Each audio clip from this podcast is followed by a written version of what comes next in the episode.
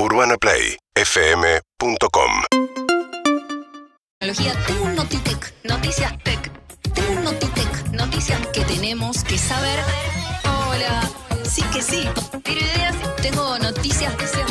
Hola.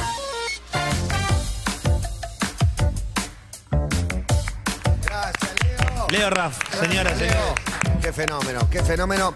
Y un jueves muy intenso nos impidió contar con la presencia de Juli Shulkin. Eh, Hola, Julita. Hola, me gusta mucho venir los viernes también, Es ¿eh? distinto, otro espíritu. Y a mí me gusta la joda, en realidad, en el fondo, así que Va a haber son- no sé si va a bailar, es mucho, no le vamos a exigir Yo nada. quiero pedir eh, públicamente, si hay algún padre o madre de la escuela, ya saben, porque escuchan todos, que puede retirar a mis hijas, me vendría bien para poder quedarme un rato ¿A más qué hora acá. salen las Messi? Cuatro y cuarto, agronomía. Justo. Y no Cuatro y estoy- cuarto Y habla- agronomía. hablando de Messi, mirá si las Messi se convierten en las Trilli. ¡Upa! Opa. Con cumpleañera, Opa. ET se acaba de retirar, no va a bailar, tiene prohibido por- después del conflicto con Alf. Pero bueno, es un día de cumpleaños. Fuiste pio- fui, fui piojosa. Fui- me emocioné. Fui piojosa, lo vio a Miki. Lo vi a Miki, estuve charlando, nos acordamos del parque de Rivadavia, los skinheads, algo que siempre cuenta Clemen, acá él estuvo, yo también. Fue eh, la primera vez que vi un festival de música eh, con violencia a los 14 años, inolvidable. Y bueno, Miki está parando por esa zona, me dijo que se acordaba de eso porque estaba parando sí, por ahí. Exactamente. Y, y después eh, los habrá visto en arpegios, esos lugares, o no sé dónde, si los viste ya en Luna Park, Atlanta, en estadios. lugares Atlanta, está, Ah, siempre estadios, lugares estadios. grandes, lugares grandes y por supuesto mucho fogón, me acompañaron en todos los fogones, en Sí. la playa. Toca la guitarra, Juli, así que. Y Sale la- alguna de los piojos. Y los piojos, piojos. sí, sí, sí, bueno, hermoso. Y aparte hablamos de NFTs, de NFTs hablamos recién con Miki, ¿Con Miki? te lo juro, increíble. No sabe nada. Pero le interesa saber, pero le Ah, interesa bueno, saber, bueno, bueno. eh, y sobre todo porque el mundo de la música también se está tratando de, de Claro, meter claro, con todos los Y la tecnología se metió en todos lados, es verdad. Sí.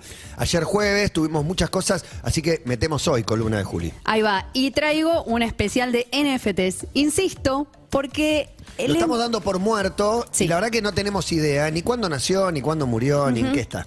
Lo que está muerto, tal vez, es lo que conocimos el año pasado, como NFT, como el criptoarte. El arte digital existe y no está muerto, pero Obvio. esto de las millonadas eh, que se han pagado por una obra de un mono, y la verdad que eso tiene que ver con el bull market del año pasado, ese mercado alcista de cripto.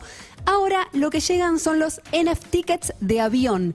Llegan los pasajes de avión en formato NFT. Pero esto ¿Cómo sí es como ¿Cómo otra sería? cosa. No, es algo que, que usás, o sea, tiene un uso, Exacto. no es coleccionable. Y, y- y perdón, yo no Sí. quiero pelear, pero y- y pensá si lo podés vender vos. Es, es que es eso. Es- ¿Yo puedo es- vender un pasaje en avión? Sí. Tu, tu pasaje de avión, el que compraste, lo podés vender como para no ser rehén de la aerolínea. Me compro un pasaje. Pero Sí, ¿cómo haces lo podés subastar. titularidad? Bueno, eso es lo que tiene la blockchain. Hemos hablado tanto de la blockchain, de las virtudes, de cómo lo explicamos. Y en realidad lo que tiene esta base de datos, que se dice que es intransferible, transparente, es que está en Internet. Entonces, si yo compro un ticket, un NFT ticket de avión como, como un token, yo después lo puedo vender a través de una plataforma y se le transfiere a otra persona, es titular otra persona. En este caso, si es un pasaje, no sé, a Qatar, eh, hasta tres días antes de volar se puede hacer el cambio de titularidad de ese ticket y todo queda registrado en la base de datos que es la blockchain, ¿entendés? Yo puedo ver como todo el pasaje precisamente de ese ticket, a quién le perteneció primero, cuántas veces se vendió y no se puede truchar. Eso es lo interesante. Se ¿Le empieza da a pare- valor que haya pasado por muchas manos, por ejemplo? Tal vez sí. No sé qué le da valor. Tal vez no. O qué va- valor extra, si es que tuviera. No, pero ver el historial te permite decir, ah, lo que estoy comprando posta para tal ¿De día, dónde voy a terminar Claro. viajando. O sea, no es que. No, sí, sí, sí. La noticia de esta semana es que Flybondi, que siempre con sus ¿no? viajes low cost es como innova en estas cosas, se unió a una plataforma que se llama, se llama Travelex, en donde ofrecen a través de travel.xyz este tipo de pasajes. Entonces, hay un montón de, de ventajas y virtudes, como por ejemplo decíamos el cambio de titularidad hasta tres días antes, que son transferibles, que te permiten la reventa. Yo puedo cobrar un pasaje a Qatar lo que quiero, en realidad. Eso es como, hay un juego también en donde los bitcoiners, esta semana ya 50 personas, a esta altura deben ser más, ya compraron sus tickets de avión. Y lo que te dicen inclusive la gente que se está metiendo en esto, estuve hablando con algunas personas, es que hay una bandera, hay mucha gente joven que tiene la, la remera de- del Bitcoin, Claro. y como si fuese una banda de rock, hay mucho fundamentalismo, hay mucho fanatismo, y esos son los primeros que, que quieren tener su ticket. Ahora, esto, que hoy se puede em, pagar con una billetera particular, que es Binance, dentro de poco va a sumarse a otras billeteras y lo vas a poder pagar con tarjeta de crédito.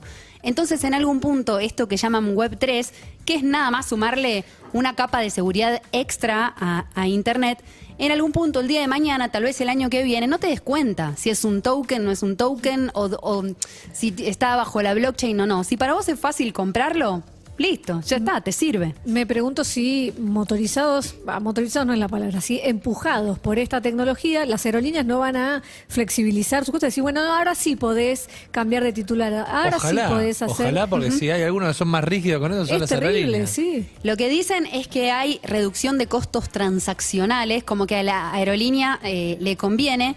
Y hemos hablado también mucho del contrato inteligente. Está programado todo con determinadas reglas en donde cuando alguien revende un pasaje le va un porcentaje a la aerolínea. Entonces es un gran negocio para la aerolínea también. No tiene que hacer nada y por la reventa de los pasajes legalmente le llega como una regalía, llamémosle, un porcentaje. Me parece que, que está bueno token as a service, lo llaman algunos, esto que el token empieza a, a tener una funcionalidad y que a vos te quede el recuerdo también, si querés, obviamente. Podés tener tal vez un arte digital en tu billetera que, que te recuerde las veces que fuiste Claro. a tal lugar.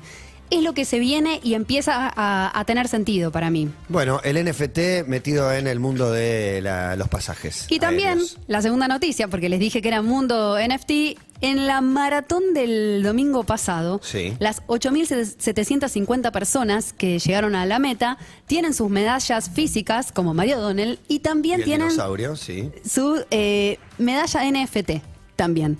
Llega la medalla NFT oficial de la maratón, la primera maratón del mundo que suma esta tecnología. A mí me parece, digo, yo por ejemplo en mi casa Que el reconocimiento virtual, digamos. Hay, hay algo corpóreo y hay algo virtual. Sí, me- pensaba esto. Yo en mi casa tengo un cajón Sí. eh, con recuerdos. En Sí. ese cajón tengo dos medallas de media maratones que, que corrí. Pero lo que no tengo de, de esas medias maratones es el tiempo que hice. Lo tengo en mi mente porque lo recuerdo, pero en ese momento, al día siguiente, viste que tenés que meterte en un sitio y agendártelo o guardártelo, eh, guardártelo en algún lado.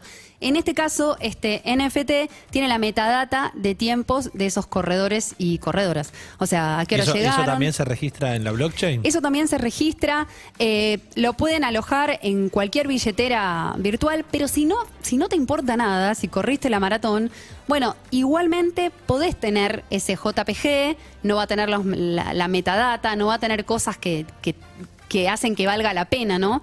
Eh, pero es un tipo de recuerdo que muchos años va a perdurar. Así como yo lo pienso con las fotos de, de mis hijas. Claro. Tienen ocho años y tengo todo en la nube de, de toda la vida con ellas. Y creo que la digitalización de los recuerdos eh, tiene que ver co- con esto y empezar a encontrarle sentido al- a, las cosas. Mira, primero en la historia, la maratón de Buenos Aires. ¿Te voy convenciendo de los NFT o todavía te quede ese sabor Mm, Si amargo corro la del maratón, mono? no, no, no, no, no tengo ningún sabor amargo. Es difícil que me meta, pero Sí. no, no, me resulta súper interesante para, para mirar de afuera. por Sí, sí, sí. Bueno, ¿quién Que dice? pongo una moneda ahí, no lo sé, pero bueno. No, no, no. Es que por ahí no sea una moneda. Por ahí es esto, es el servicio. Es Claro, es el comprarte servicio. un ticket de un, Un festival pasaje. de música también. eh, Claro, yo como- confío en que como la un NFT. tecnología me sirva para, para adquirir algo a futuro. Ujú.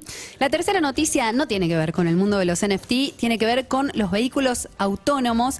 En Japón, la Universidad de Tokio está tratando de sumarle ojos a los vehículos autónomos. ¿Por qué? Porque hicieron una prueba en realidad virtual con participantes que se dieron cuenta que si no tiene ojos el auto, al no tener un conductor que, que te- en la línea en la senda peatonal te dice como pasá, piba, eh, necesitan ojos robóticos en el frente del auto para que te des cuenta si te está mirando estéticamente, es algo cosmético, para que te des cuenta. si- Ojos, hablas de luces, ¿o qué? no, eh, ahí estamos viendo, eh, para Ah, quien esté en Twitch, sí, Casetao ojitos. y bla, eh, sí, son ojitos como si fuese un muñeco, un robot, en donde te van, te van a estar mirando a vos a través de diferentes sensores o van a estar mirando para otro lado.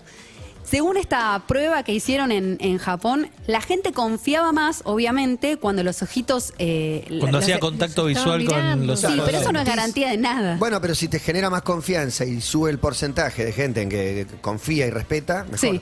Bueno, ¿quién les dice un futuro entonces con vehículos autónomos? Estamos más cerca de lo Yo pensé eléctrico que de ya lo iba a haber- autónomo. eh, eléctrico todavía, el pasaje eléctrico está siendo lento. Sí. Obviamente las diferencias económicas y, y culturales lo hacen más lento. En, en otras sociedades me parece que hay un porcentaje alto. Acá no. No. To- todavía no. Yo pensé que iba a ser más rápido y que el autónomo iba a llegar antes. Sí. Ni siquiera en sociedades mucho más avanzadas hay autos autónomos o bondis autónomos No, todavía. eh, yo eh, veo que estamos más cerca de, de lo eléctrico. Eh, Me doy cuenta en mi casilla de mail o la cantidad de eventos. Vengo de uno hoy en donde empiezan a hablarte de la huella de carbón a cero en ¿Manejaste un 2050. auto Manejé, eh, pero se empieza a mover, empiezan a aparecer eh, más fabricantes que lanzan sus autos eh, electrificados, le dicen, porque ahí entran los híbridos también. Claro. Y hay un mundo maravilloso y no legislado también, en donde hoy por hoy, si tenés un auto eléctrico, por ejemplo, en Cava, no pagás patente y además no pagás por cargar el auto en una estación de, de bueno, pagás servicio. electricidad que, que- que está más cara, pero bueno. Sí. Claro. No pagar patente es para, para Autos digamos, eléctricos no híbridos. Híbridos y- Híbridos no pagan patente tampoco. Tampoco. Pero es que pero- no venden híbridos, o sea, hubo una primera avanzada, Sí. tengo un amigo que compró híbrido, pero ahora no sé si hay. No lo Eh, sé. hay algunos de, de algunos fabricantes, eso te- tengo eh, conocimiento, eh, y sé que acá en Ciudad de Buenos Aires y en otras eh, siete provincias también, no tengo la lista exacta ahora en, en este momento, pero sí, por ahí es, es algo extra que... Claro, que te- igual por ahora, lo, lo tanto más caro que es un auto eléctrico por sobre uno de, de combustibles lo- los normales, no te hace la diferencia no pagar No. patente. No pago No, patente, no, pero por eso, cinco pe- veces más el auto. Por eso lo de ahora era un incentivo, digamos, desde el Estado, decir, bueno, es una manera de Y sí, incentivar. de contaminar menos. Y Y, sí. y estamos hablando de que, por ejemplo, en California dijeron que a partir de 2035, listo, ya no se pueden usar autos eh, fósiles, digamos, ¿Usar? a nafta. O- o no se pueden usar, no se pueden, us- bueno, usar ni, fab- ni fabricar ni, ni no, no, vender. primero, claro, primero no se pueden fabricar, después no se pueden vender y digo, van quedando el, el mercado de autos usados. Al, al siguiente día de, de este anuncio en California. ¿35? Sí, 2035. No es tanto, no es tanto. ¿Qué son? 13 años. Eh, Bueno. Para renovar un parque automotor Sí, completo sí, sí. es muy poco. El, el tema es que al, al siguiente día de este anuncio, como est- estalló la red eléctrica, porque todos empezaron a, a- a cargar sus autos y a usarlos, Sí, claro. falta infraestructura. A mí no me queda bien claro todavía eh, cómo es eh, la proporción, el porcentaje de, de- de consumo de, de energía. También hay autos bidireccionales, en donde esto es lo que te dicen todos los fabricantes, que el día de mañana yo voy a poder cargar mi auto y voy a poder ser, si quiero, proveedora de la red de energía con, con la energía que yo genero a través de, de mi auto. Todavía eso tampoco está No, legislado, no hay nada, pero es, una- es un hermoso futuro que no está tan lejos. Bien, eh, gracias Juli. Feliz viernes. Feliz viernes para todos. Juli Shulkin ha pasado por acá y los babasónicos vienen desde su disco nuevo. Trinchera. Lo mandaron en formato vinilo. Le preguntaba el otro día, gente que se dedica. Síguenos en Instagram y Twitter. Arroba Urbana Play FM